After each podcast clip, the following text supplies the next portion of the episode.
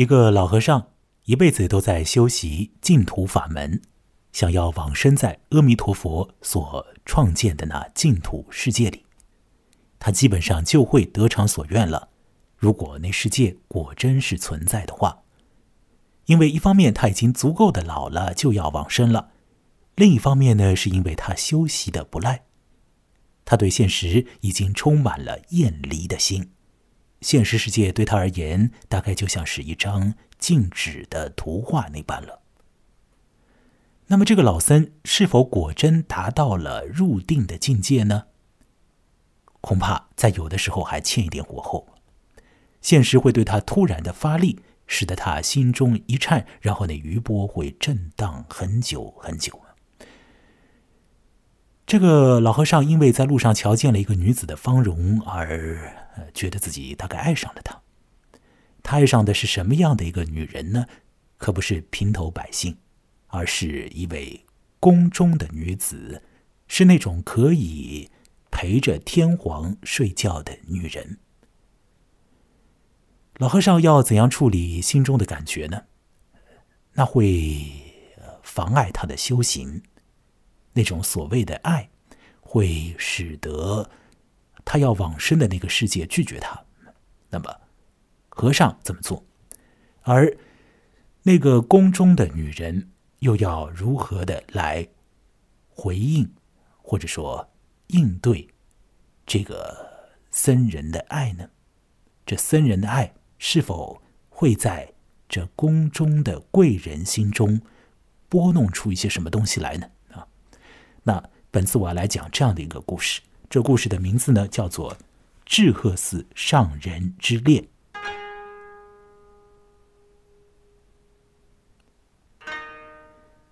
先来说明一下题目：智鹤是一个地方，不在故事的平安京那边。距离京都是有一点路的。那么，这上人呢，是古时日本人对于和尚的尊称。智鹤寺上人之恋是三岛由纪夫所写的短篇小说。三岛由纪夫是我很喜欢的作家之一。我想，如果我的这个私人广播节目可以在诸位的喜欢和支持之下运转一段时间的话，那么我以后会多次的讲到三岛由纪夫和他的小说的。《智鹤寺上人之恋》写于一九五四年，那个时候三岛由纪夫二十九岁，呃，是一个创作生命勃发的阶段。但我要说，事实上，在三岛由纪夫的一辈子里的大多数时间中，他的创作生命都很足，他写了大量的书。二十九岁这个时间点。对我而言，和这篇《智鹤寺上人之恋》之间存在着一个比较偏的呃趣味的连接。怎么讲呢？三岛纪夫从三十岁开始做了一个决定，并且进行行动，他要改变自己的身形，然后他成功的做到了。三十岁以前，他是一个体型看上去很弱的一个男性。甚至于呢，有一些的女性化，看起来那样啊，呃，比较的柔弱。此后，他的心理到底弱不弱，不知道。但他的体型啊，看起来就很阳刚了。呃，他做了大量的健美的这个运动，差一点就要变成健身家了。那么，在他死前，呃，这个他的身形都一直被维持着，因为他死的比较早，四十五岁的时候就死了。肌肉呢还不至于萎缩，那时候他剖腹自杀了。也许都可以这样讲，他就是要以一个特别好的身体状态去死啊！这点有点扯远，我到此打住。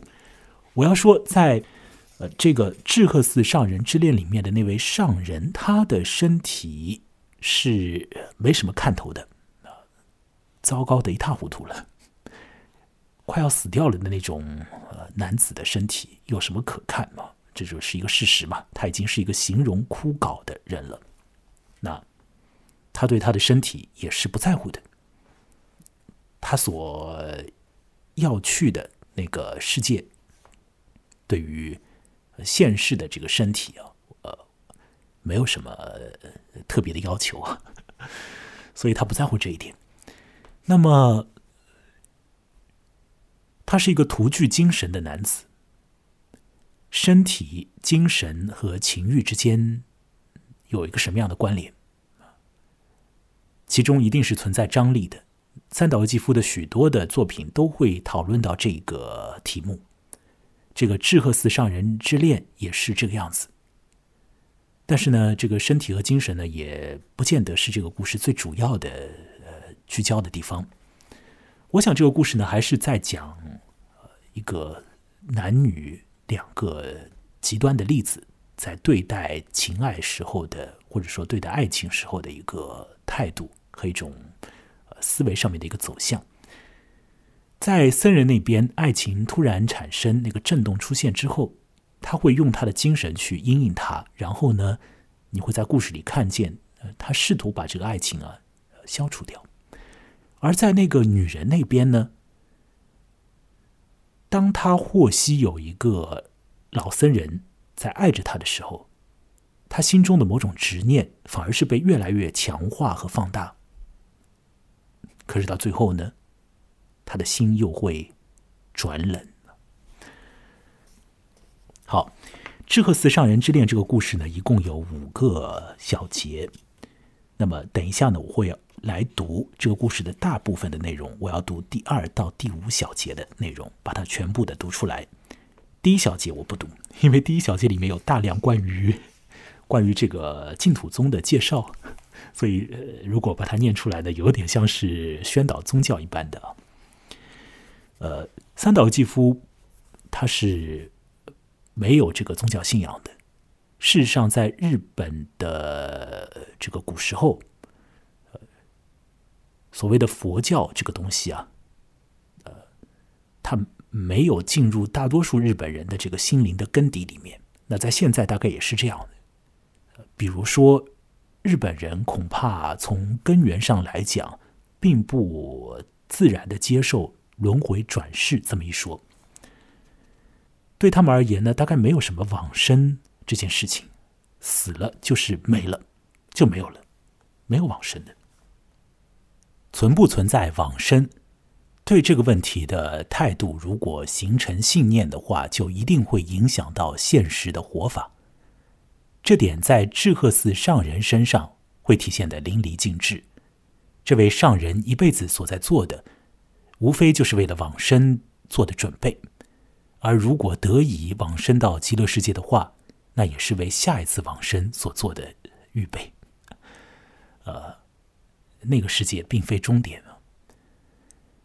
三岛由纪夫不信宗教，但是宗教所带来的一些信息会帮助他构建起他的小说。在他生命就要结束之前的最后的四本书里，这点就有体现。那四本书中用到了一个概念——轮回。那四本书构成了一个小说四部曲，《丰饶之海》四部曲。四本书分别是《春雪》《斑马》《小四》以及《天人五衰》。你看，在三岛由纪夫自杀之前，呃，他的最后的作品的题目用的还是佛教里面的一个术语做的标题。那么这四本书当中呢，呃，里面的一个人物。他在很多时间里面相信一件事情，就是他年轻的时候的一个伙伴会多次的在二十岁的时候死去，然后往生，重新回到这个世界里面来进行一个轮回。而这个信念呢，会一直有动摇，到了天人五衰里面就会呃有一个很残酷的，对于他的信念而言，有个很残酷的一个破灭感啊。那么我要说。在第三本小四当中呢，这个作者对于往生这件事情，对于轮回这件事情呢，让他的笔下的人物做了很多的内心的这种思辨。这里头有一个很有意思的一个点呢，呃，和这个智克斯上人之恋呢或许无关，但是呢，我与想把它扯出来啊，呃，各位听听看啊，是是很有趣的一点，就是说，呃，如果讲啊。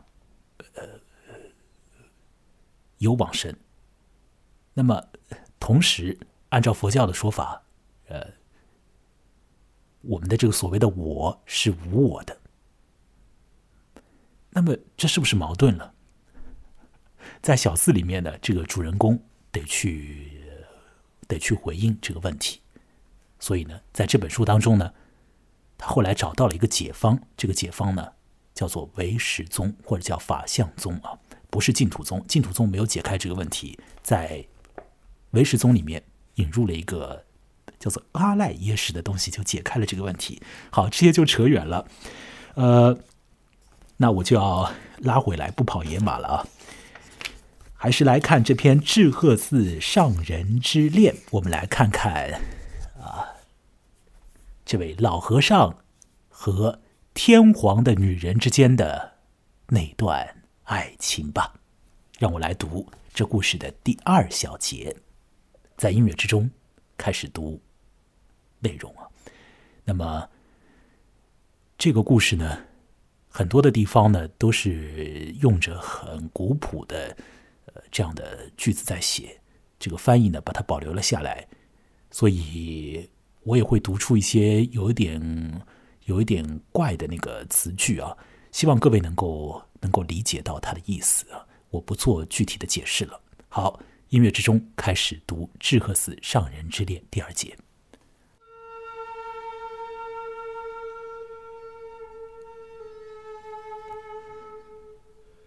《智鹤寺上人》。是一位高德之僧。他眉毛雪白，一副老躯，靠着一只拐杖，渐渐向前运行。现世的一切，映现在他那双行学熏修的圣目里，只是一片沉寂。上人住在现今草庵里时，亲手栽种的松树，已经高标云天。树梢兜着狂风，如此永远抛却浮世。任何圣心之中，都会产生万全的安心之念。看见富贵之人，就发出抿笑，笑其为何没有感到此乃梦中之快乐？即使遇到姿色美丽的女人，依然寄情于那些为烦恼所苦。流转于迷界的人们，要是对推动现世的动机丝毫不抱有同感，那么从那一瞬间开始，现世就将静止下来。上人的眼里只见到其静止之相，现实仅仅是纸上的画，是别国的一张地图。此种无漏的心境，使他忘记恐怖。不知道为何存在着地狱。现世对于自己的无力不言自明，因为他有绝非傲慢之人，所以也意识不到，这正是自己修德高德的结果。肉体已经差不多全部脱离上人。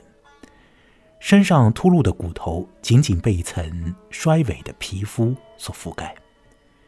入狱时，他顾影自怜，这副肉体仿佛为他人所有，几乎可以折叠起来。看来，净土的饮食已经在自己身上获得了效果。说起夜间做梦，除净土之梦，别无其他。醒来时，知道活在现世，留存于无常可怜的梦中，就感到悲哀。春天到了，赏花季节，访问志贺村的都城人士多了起来。上人并不觉得有何忧烦，因为他有着一副不被人搅扰的心境。上人携杖出草庵，走向湖水之畔。午后的阳光最后渗进几分暮色，湖上水波闲静，上人坐水响观，独自伫立于湖畔。此时，一辆贵人的车子沿着湖岸往还，停住在上人所在地的附近。车上的主人是荆棘玉溪所。这所谓的玉溪所是指天皇就寝的地方，那么就用这个地点的名字来代表那类陪着天皇睡觉的女人。玉溪所是来观赏志贺的春景的，正要回返，为了向湖水告别，遂停下车，撩起车上的门帘。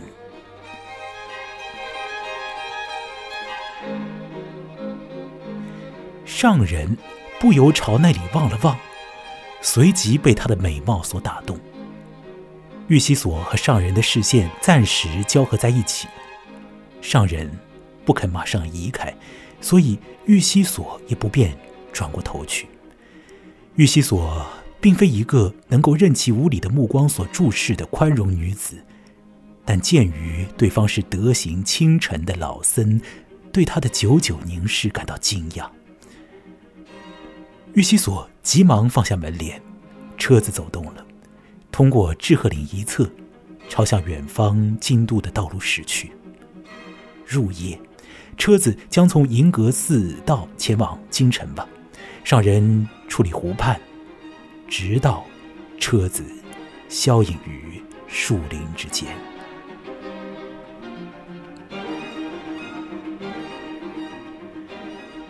现世于一瞬之间，凭着可怕的力量。向着上人复仇了。一直认为万全的东西，顿时瓦解了。回到草庵，对着本尊欲唱名号，然而妄想中的面影立即前来搅乱。那副美艳是虚幻的姿影，是可灭肉体的一时现象。虽说这样想着。但那无可言状的美貌于瞬间里搏击上人心扉的力量，犹如一股稀有的、久远的力量。另一方面，从各种意义上来说，上人已不再年轻，以至于使他的肉体一味沉浸于此种感动的无端的冥想之中。肉体不会于刹那之间发生变貌，倒是精神一旦迅速浸染上了某种毒液，立即就会发生变化。还是这样考虑最为得当。上人未曾有过犯女行为，同年轻时的欲望做斗争，反而使得他将女人只当做肉体的存在，只有想象中的肉体才是纯粹的肉体。其结果呢？上人为了征服肉体这一更加观念性的存在，便开始仰仗精神的力量。这一点。他成功了。在以往熟知上人行迹的人们之中，没有一人怀疑过他的成功。然而，撩起门帘观望湖水的女人的容颜，作为肉体是光艳无比、浑然一体的存在，对此，上人不知用什么命名为好。这只能认为，一定是某种东西为了显现这稀有的一瞬。长期瞒着上人，藏进上人的心底，现在终于亮相了。这完全是现世本身，是静止的现世，突然从画面中站起来，开始走动了。这就好比站立在城中大道来往的车流中，用两手捂住耳朵，然后迅速放开，喧嚣的噪音就会立即向身子周围聚合而来。触及现世的流转，倾听他的声音，就等于已经进入现世的圆环里，同一切断绝关系的人，再度置身于一种关系之中。上人在读经当中也耐不住频频叹息，他想借助自然缓解心事。他遥望黄昏里山上的云彩，心里却罩上。一层迷雾，纷乱不堪。他望月亮，心绪倾向相向，想面对本尊澄清心灵。本尊的佛言发生幻化，变成了玉溪所的预言。世界进入小小的圆环之中，圆环的一方是上人，另一方是玉溪所。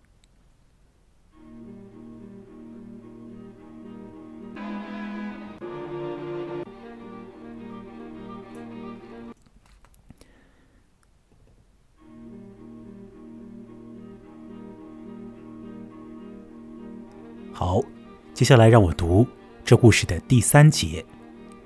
试点转到玉溪所那边。荆棘的玉溪所呢，站在志贺湖畔，久久盯着自己面颜的那位老僧，很快被他忘却了。过了些日子，一件传闻闯入他的耳朵，才又使他重新记起那件事来。上人目送玉溪所的车子远去时，有个村人看到了上人的姿影。他告诉我前来志贺村赏花的店上人，说从那天晚上起，上人疯了。这件传闻，玉溪所当然只当二旁风对待。但是，志贺寺上人的高德远近闻名，假若传闻是事实，这事件就关系到玉溪所的虚荣心，因为。他早已对俗世上男人的爱情厌倦了。虽然玉溪所十分清楚自己的美丽，但这类人通常被一种力量所吸引，这种力量总是把他的高位和美貌当作一文不值的东西加以处置，从而信念也愈加笃沉起来。玉溪所因为太无聊，所以才信奉净土。将华丽美艳的现实称作秽土，并厌离而去的佛法理论，定能使玉溪所那种象征现实末日的荣华的倦怠获得慰藉。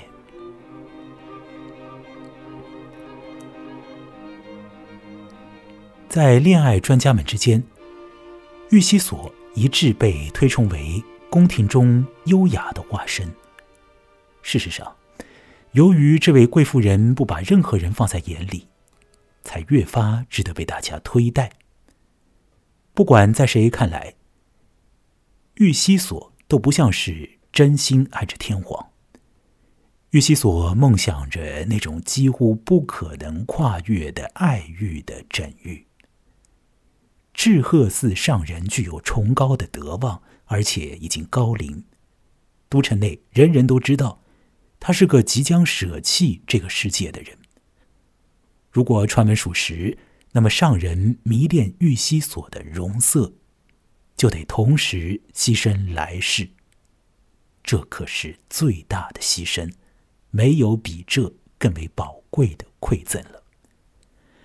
玉溪所不为宫廷内爱慕他的人动情，对年轻美貌的贵公子也心如止水。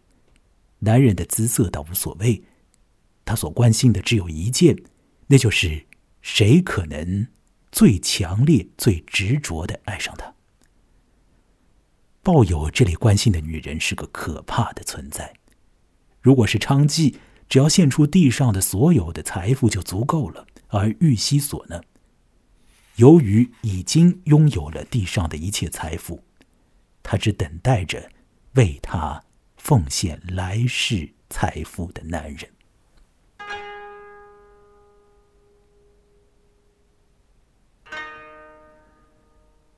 智贺寺上人的恋爱传闻，在宫廷内广泛传扬，连天皇也半开玩笑的提起这件事来。玉溪所自然不喜欢听这类玩笑，但却抱着冷然的兴趣。玉溪所明白。不论谁都可以放心的谈论这件笑话，一方面是对使得如此高德的僧人迷恋的玉溪所美貌的赞誉，另一方面是对那样的老人和贵妇之间绝不可能实现的爱情抱着安然的情绪。玉溪所想起了在车上所见到的那位老僧的面颜，同以往每个爱过他的男人的面颜都不一样。一个丝毫没有被爱资格的男人心里居然产生爱的萌芽，这真是不可思议。实际上，宫中的和歌赠答为赢得同情所运用的无望之恋的题材等，比起这桩事来，大体上都只是一种邪血般的自我欣赏的演技而已。说到这里，你或许明白，这位贵妇人。较之优雅的化身这一评价，他将更加壮大的兴趣都寄托于被爱这件事之上了。即便是身居高位的贵妇，既然是女人，令他超拔被爱的任何权利都是突然的。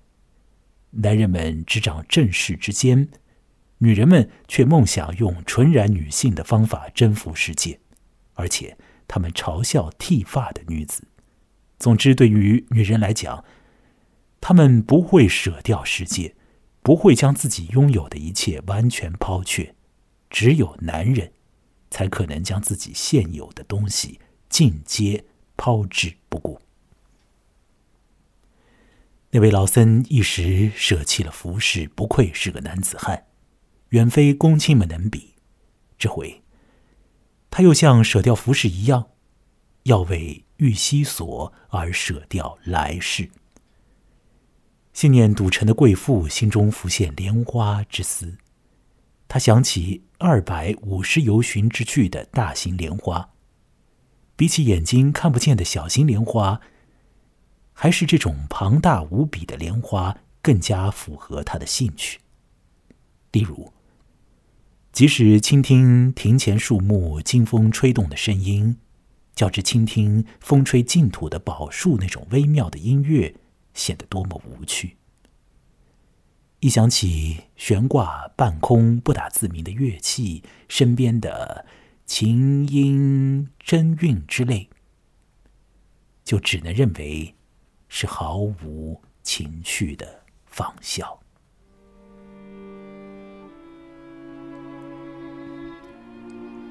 让我继续来读《智鹤寺上人之恋》的第四节，试点回到智鹤寺上人那儿。智鹤寺上人在斗争，年轻时代与肉体的决战，具有获得来世的希望，而进入老境的这种绝望的战斗。是同已经丧失、不可挽回的感情连接在一起的。他对荆棘玉溪所的这种难以实现的恋情，标炳日月，无可置疑。另一方面很明确，当他被爱情俘获的期间，是不可能前往净土的。这位世上心境自在的高僧，刹那间被眼前的黑暗卷裹了。这种超越年轻人斗争的勇气。或许来自一种因为喜爱而禁锢的较劲，使得本可以立即就能实现的事情被截止住了。上人再次亲身体验到了恐怖，一步之前不知会有什么事在等着自己。他从现世的浓重黑暗中猛醒了，他坚信那辆高贵的车子接近志贺湖畔之前，等待自己的只有即将到来的涅槃。华座之思，总相观、杂月观，皆是徒然。一旦凝神静思，必定浮现玉溪所姣好的面孔，因为他试着对湖水做水响观。粼粼碧波下面，水底晃漾着的，是玉溪所妩媚的容颜。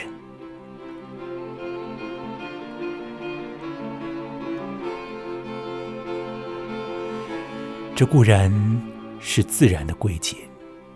然而，上人一旦觉悟到心灵过度集中是有害的时候，他就决心试着扩散精神，变得模棱两可起来。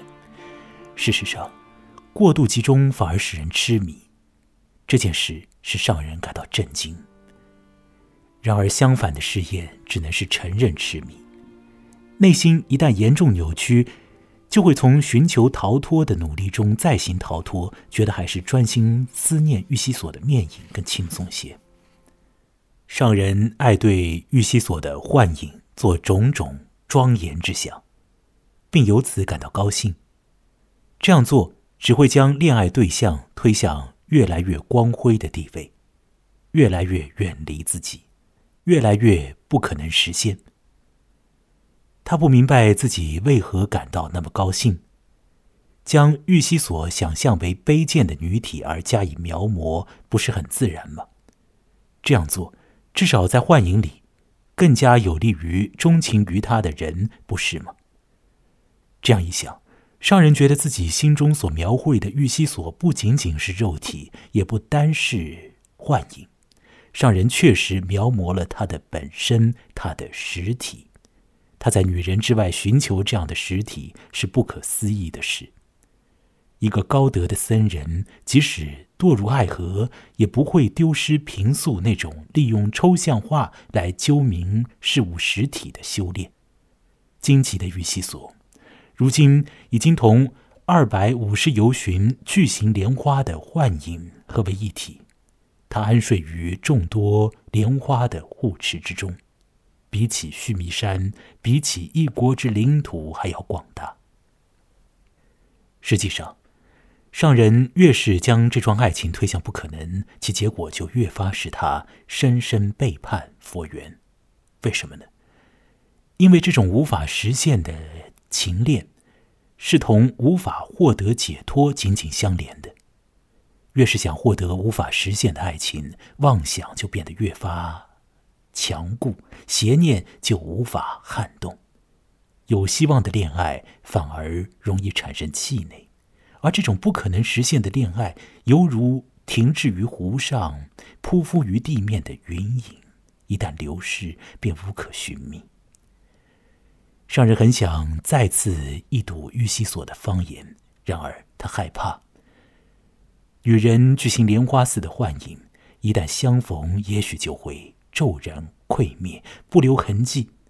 那幻影一旦溃灭，上人一定能够获救。也只有这一次，才能得到彻底解脱。但这正是上人所害怕的。这种孤独之恋，致使上人玩弄各种奇怪的手腕，蒙骗自己。当他决心要去会见玉溪所的时候，上人自我觉得专心的病痛已经好了一半。这种决定迎来一场异常的喜悦。上人几乎误以为是逃离情网的喜悦。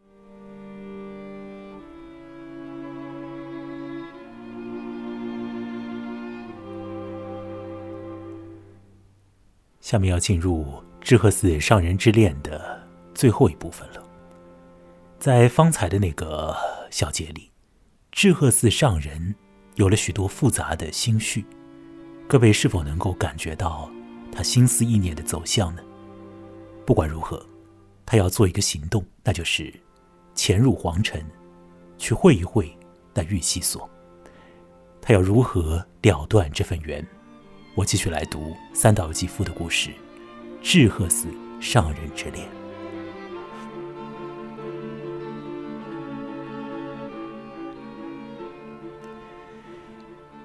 玉溪所寝宫庭院的一隅，一位潦倒落魄的老僧。拄着歌手拐杖，默然而立。人们看了，谁也不觉得奇怪，因为出外修行的人和乞丐站在显贵人家的门庭祈求施舍，这样的场景并非稀奇。一位婢女将这事对玉溪所说了。玉溪所嬉笑着透过珠帘向外观望。庭树绿荫之下。有个病弱的老僧垂手站在那里。玉溪所望了好一会儿，他就是在知鹤湖畔见过的那位上人，没错。玉溪所一想到这里，不由得改变了脸色。玉溪所迟疑起来，他一时没了主意，不知如何是好。他告诉婢女，先不去管他。婢女照主子吩咐办理。玉溪所内心产生不安，他头一回感到这样的不安。舍掉现世的人，他见过很多，但抛弃来世不顾的人却是第一次遇到。这是一件不祥的事，他感到难以言状的恐怖。这位贵妇失去了上人心目中所描绘的空想的愉悦。即使上人为他拱手献出来世，来世也未必就能毫无瑕疵的交到他手中。玉溪所注视着自己华丽的衣衫和纤纤玉手，再望望矗立亭内的那位老僧枯槁的面孔和露湿的僧衣，这样的结合似乎带着地狱的魅惑。可是。这同思绪中壮大的梦境迥然各异。上人看样子像是从地狱出来的人，他背后那副摇曳着净土之光的高德的风貌荡然无存，由他预想到的净土的所有光彩消失的无影无踪。志和湖畔所见到的上人，虽说是同一个人，但却像是另外的人。荆棘的玉溪所按照宫内人的常态，对自己的情感时时抱着警惕的态度。大凡遇到激动的事情，一般都是这样对待。他看到老僧如此痴情，联想到酒梦中的崇高的情恋，也会通过如此繁庸的姿态表现出来吗？他失望了。知鹤寺上人策杖前来京城，他几乎忘记了疲劳。他偷偷潜入荆棘玉溪所的寝宫，想那珠帘之内。有自己思恋的女子，想到这时，他仿佛从一切幻梦之中惊醒过来。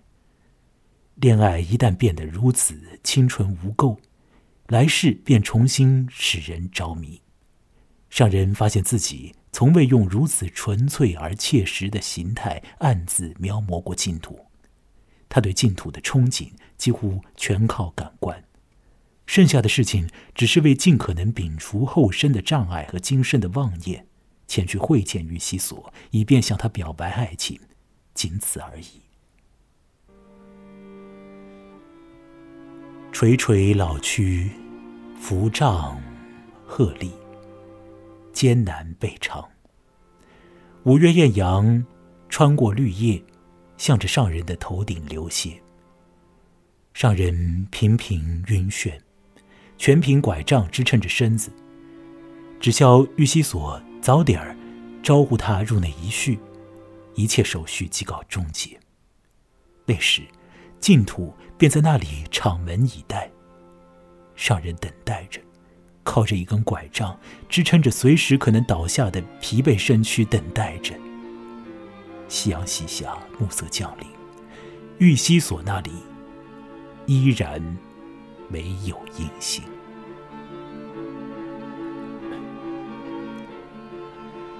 玉溪所呢？尽管上人在他背后凭借幻想描绘出一片净土，玉溪所哪里能够知道？玉溪所三番五次透过珠帘眺望庭院，上人矗立不动。黄昏暮影依稀，上人依然站在那儿。玉溪所害怕了。他仿佛看到那里立着一副痴狂的身灵，他感到堕入地狱般的恐怖。自己既然使得那位高德之僧如此迷醉，净土绝不会收留他，仿佛地狱就横在眼前。他被世间常有的恐惧征服了。此时，玉溪所所梦想的至高无上的爱情破灭了，被爱就意味着地狱。玉溪所和上人相反，他透过上人。看到了地狱。然而，这位尊大的贵妇人善于同恐怖战斗，她振作精神，借助于本能的残忍。上人随时就会倒地，玉溪所坐视不管，等着他摔倒于地。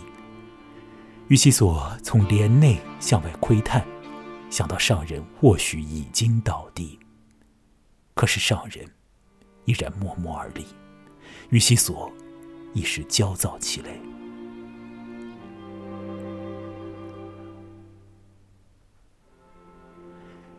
入夜，明月在天，上人的身影看过去，宛若一副苦撑的白骨。荆棘的玉溪所惊恐的无法安眠，他不再遥望帘外，一味背向那里。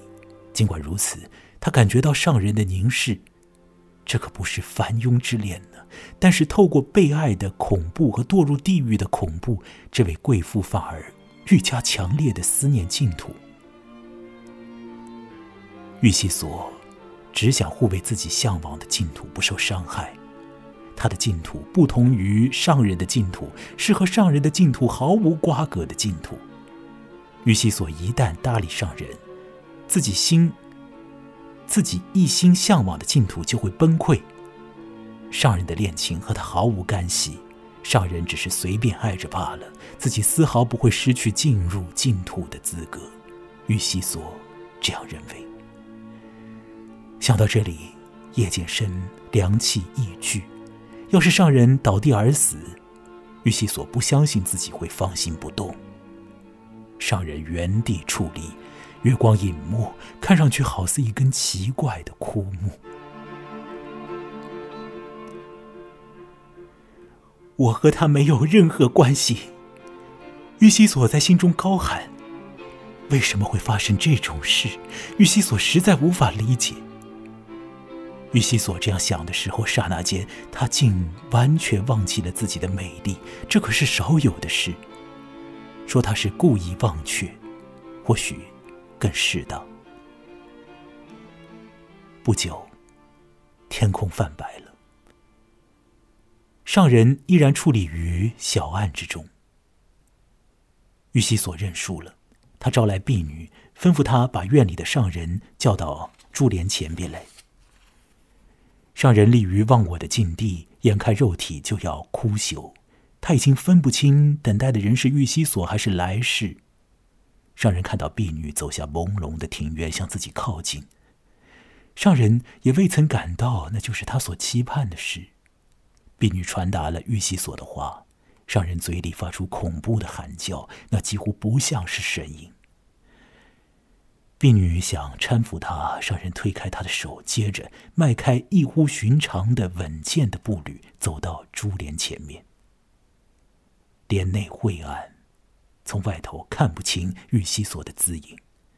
上人跪在他前边，双手掩面而泣。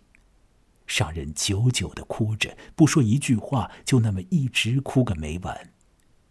此刻，黑暗包裹的珠帘下。微微伸出一双雪白的素手。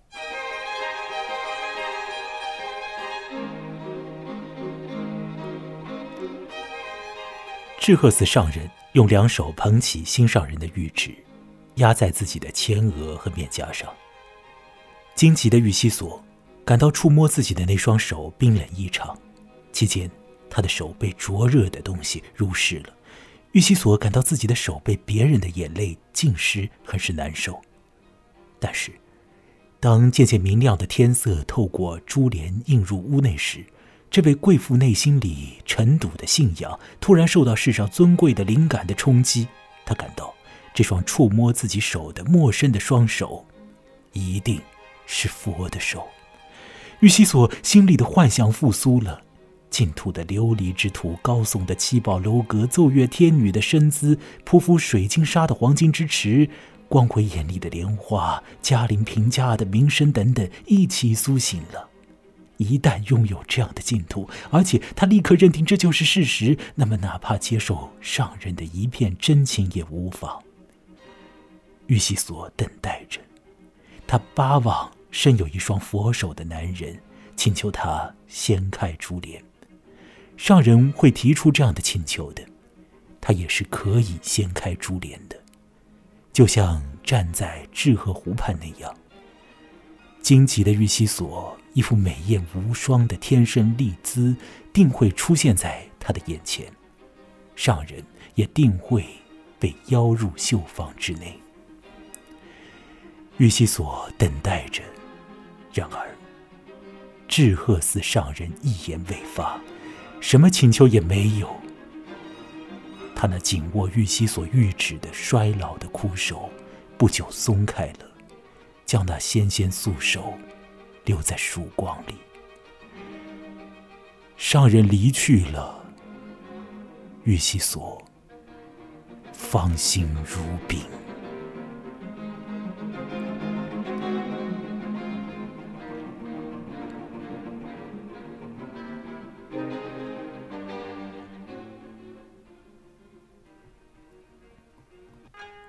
数日之后，传来智鹤寺上人在草庵里入寂的消息。经籍玉溪所奉纳了众多优美的经卷，如《无量寿经》《法华经》和《华严经》等，都是难得一见的经文。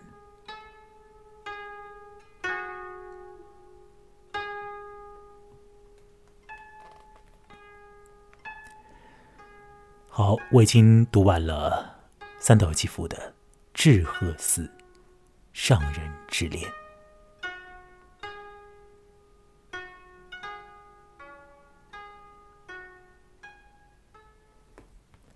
好了，不知道你有没有听明白《志贺寺上人之恋》里面的那个故事线索？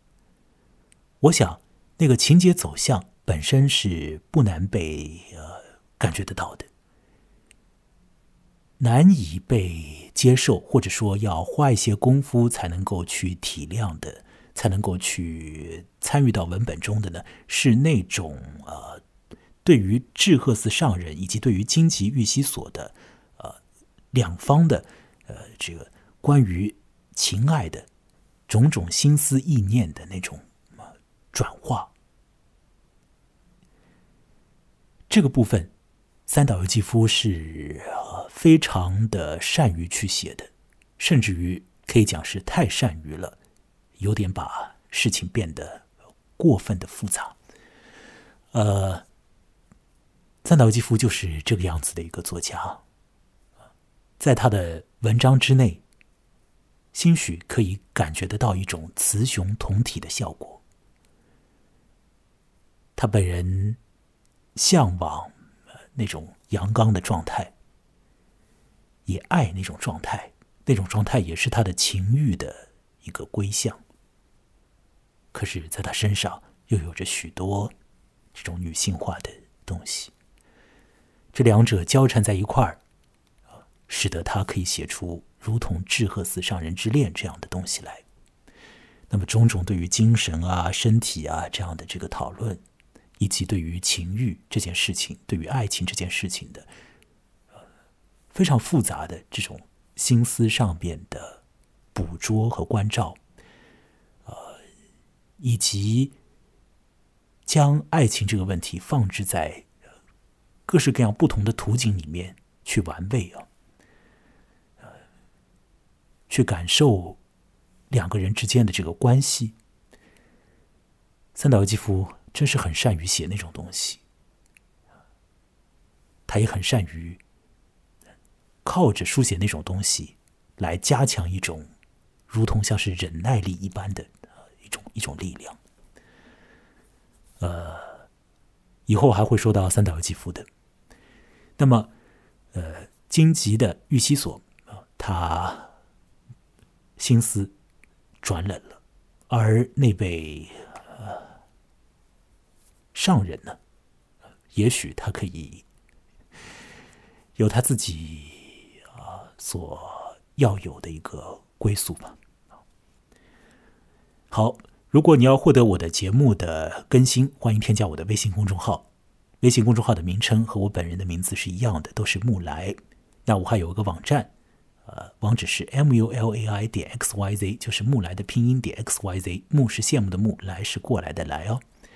啊，我的节目是在各位听者的支持之下才可以呃这样呃播出的。呃，很需要大家来多多支持啊，多来表示你的喜欢。你可以通过微信公众号下面的这个赞赏按钮呢来。给予小额的打赏，这对我来说是很有帮助的。呃，无论是现实上还是现实之外啊，都很有帮助。那么也会帮到你，因为你通过赞赏就可以继续听到这个节目啊，那大家都会有好处。好了，那这次就讲到这儿，下次再会。